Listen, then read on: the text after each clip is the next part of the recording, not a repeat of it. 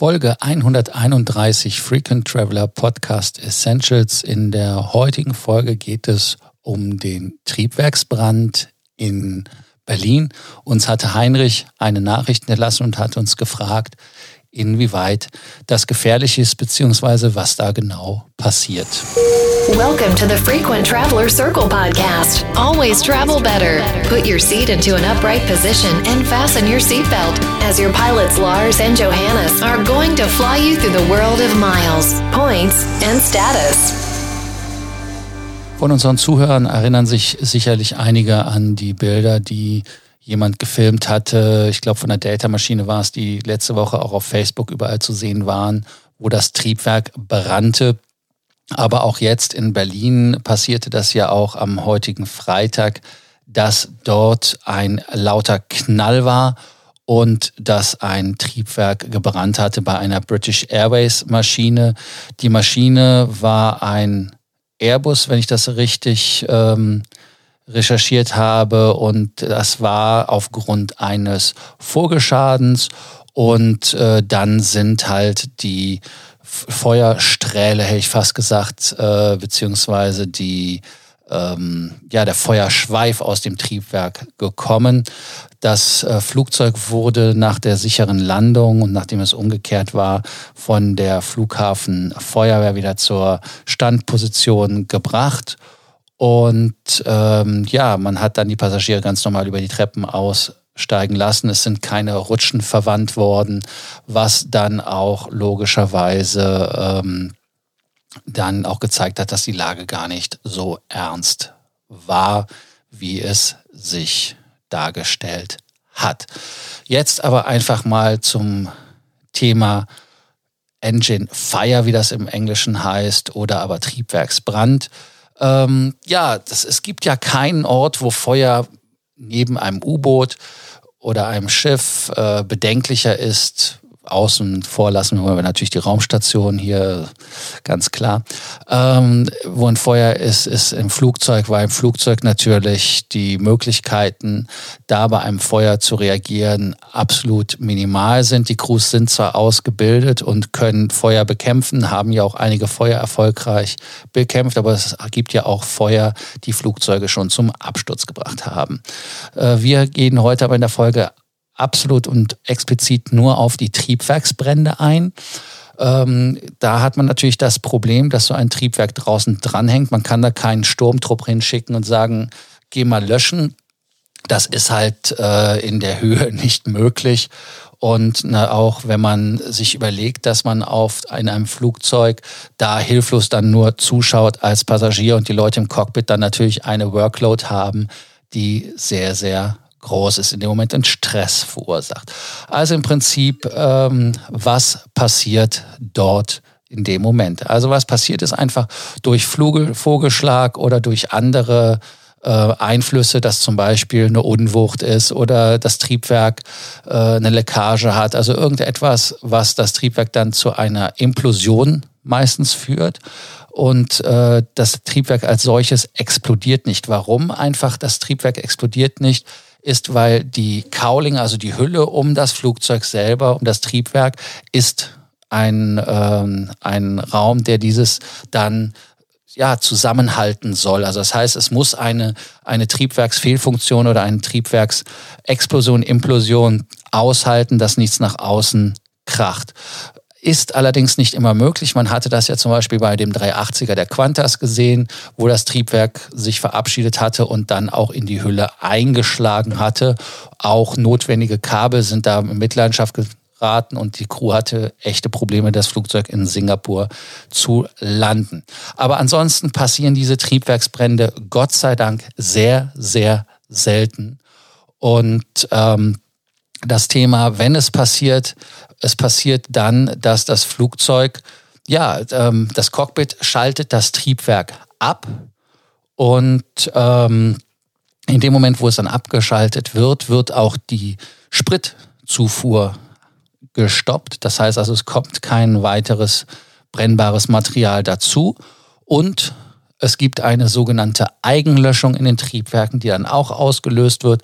Man sieht das zum Beispiel, wenn so ein Flugzeug mit einem Triebwerksschaden gelandet ist, dass da dann ja, Löschschaumreste sind, äh, also weiße Reste neben den verkohlten Resten, die sonst anhaften. Und das kommt halt einfach daher. Dann die nächste Frage ist natürlich, das war ja ein zweistrahliges Flugzeug, ist das ein Problem? Äh, ja, es ist ein Problem, wenn das Triebwerk einem im wahrsten Sinne des Wortes verreckt oder abfackelt. Aber in dem Fall gibt es Zertifizierung bei den Flugzeugen und die Flugzeuge müssen noch mit einem Triebwerk problemlos starten und landen können. Vor allem wichtig beim Starten. Was passiert, wenn man beim Starten mit dem Triebwerken Volllast geht und äh, ein Triebwerk verabschiedet sich und man hat nicht genug Start- oder Landebahn in dem Fall und kann das Flugzeug abstoppen, sondern man muss, wenn man über V1 ist, muss man einfach starten. Und das muss ein Flugzeug mit zwei Triebwerken auch mit nur einem Triebwerk voll beladen können. Das Einzige, was sie nicht können, ist natürlich dann so schnell steigen, aber sie können trotzdem noch so steigen, dass es sicher ist und nicht zur Gefährdung von Leuten führt. Und was dann als nächstes ist, man könnte rein theoretisch auch den Flug nicht weiter fortführen, weil man natürlich nicht so hoch steigen kann, weil man die Leistung nicht hat. Und dann als nächstes wäre es dann ja auch dusselig, wenn man dann zum Beispiel mit einer 777, die ja durchaus einmal um die halbe Welt mit einem fliegt, da dann mit einem kaputten Triebwerk fliegt. Das macht also keinen Sinn. Also man würde dann schnellstmöglich landen. Also wenn man den Start mit einem Triebwerk, mit einem Triebwerk gemacht hat, würde man einfach dann eine Umkehrkurve fliegen und dann wieder ganz normal sicher landen. Und äh, was passiert dann? Ja, da passiert einfach äh, gar nichts, weil, wie gesagt, die Flugzeuge, wenn sie gelandet sind, werden von der Feuer begleitet, dass da nichts passiert. Was passiert im Streckenflug? Also man überlegt sich, man ist irgendwo über dem Atlantik, hat da dann mit dem Triebwerk ein Problem.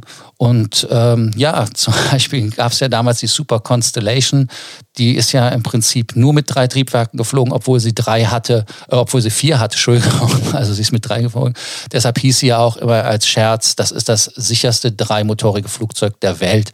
Und ähm, genauso ist es bei den zweimotorigen halt auch. Die haben ein sogenanntes ETOPS, also ETO PS.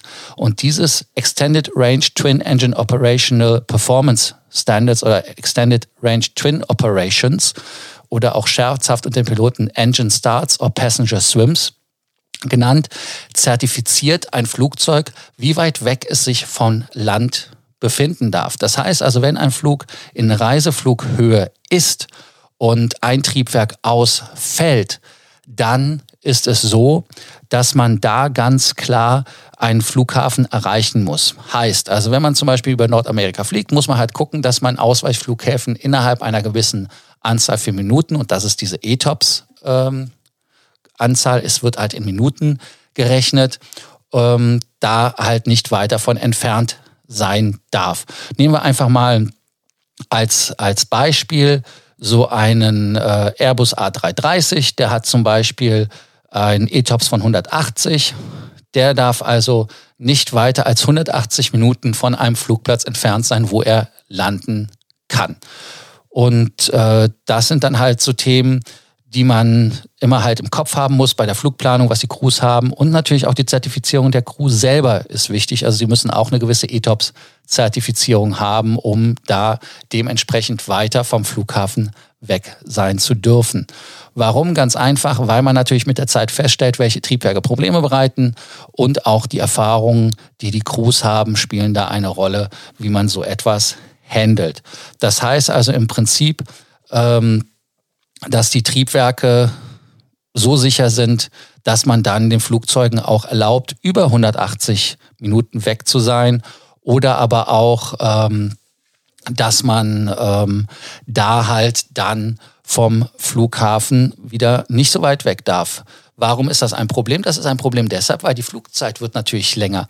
Weil ich ein schlechtes ETOPS-Rating habe, also das heißt, ich darf nur wenige Minuten weg vom Flugzeug, Flughafen sein, dann kann ich zum Beispiel nicht ähm, die optimale Route über den Atlantik fliegen, sondern ich muss weiter nach Norden fliegen, weil ich muss ja gucken, dass ich dann irgendwo Reykjavik oder was da auf der Strecke liegt, da ganz einfach als Ausweich habe.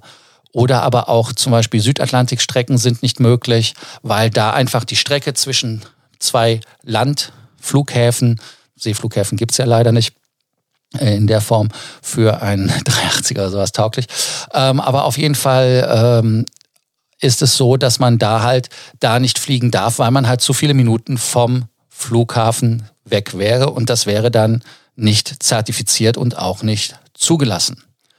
Ja, äh, ich hoffe, ich habe euch das Thema ETOPS respektive Triebwerksbrand etwas näher bringen können. Das ist natürlich eine unangenehme Situation ist, Heinrich, ganz klar, wenn man im Flugzeug sitzt, vor allem wenn man am Fenster sitzt und das ganze Spektakel live miterlebt, den Knall hört und dann auch den Feuerschweif sieht, das ist dann ähm, echt unangenehm, ganz klar. Nur muss man dann ganz ehrlich auch sagen, dass wenn man im Flugzeug sitzt und solange man das Feuer sieht und die Sauerstoffmasken nicht runtergefallen sind, heißt es, dass die Struktur nicht beschädigt worden ist, dass also die Kabine nicht beschädigt worden ist, die Druckkabine und dass einer sicheren Landung nichts im Wege steht und dass das Feuer einfach dadurch, dass man dass man da ähm, ja äh, die Feuer, das Feuer einfach nur löscht und dann landet und dann natürlich durch die Flughafenfeuerwehr, die einen dann wieder, wenn man am Boden ist, begleitet, dass es da dann doch keine Leckagen gibt oder etwas, was dann nochmal Feuer am Boden auslösen würde. Aber wie gesagt, äh, Fliegen ist sicher, immer sicherer geworden und es gibt da kaum Probleme. Ist natürlich, wie gesagt, ich sagte schon einfach ähm, nicht angenehm. Aber solange die Triebwerke so sicher gebaut sind, einfach der Cockpit-Crew vertrauen, dass sie alles tun, weil sie werden ja auch im Simulator trainiert. Danke, dass ihr uns zugehört habt. Heute auch wieder eine Frage-Freitagsfolge ohne Johannes, weil er immer noch in den Tiefen der irischen Wälder, Berge, ich weiß es nicht, auf jeden Fall äh, schlecht erreichbar ist. Deshalb kämpfe ich mich hier noch durch, noch ein paar Tage. Er wird wahrscheinlich wieder am Mittwoch zur Verfügung sein. Deshalb danke, dass ihr mir zugehört habt, dass ihr uns abonniert habt. Die, die ihr uns noch nicht abonniert habt, abonniert uns. Und äh, bei Sorgen, Ängsten und Nöten oder auch wie bei Heinrich, wenn ihr Fragen habt, zögert euch, zögert euch, zögert euch nicht, uns zu schreiben. So ist es doch korrekt. Und ähm, ja, dann bei Sorgen, Ängsten und Nöten. Ihr wisst ja schon per WhatsApp und Telegram. Es gibt ja viele Wege. Danke, bis bald. Ciao. Do not forget that you can always email us, message via Facebook or WhatsApp, and can include your photos too. Your story will be covered here on an episode of the Frequent Traveler Circle podcast. Always travel better.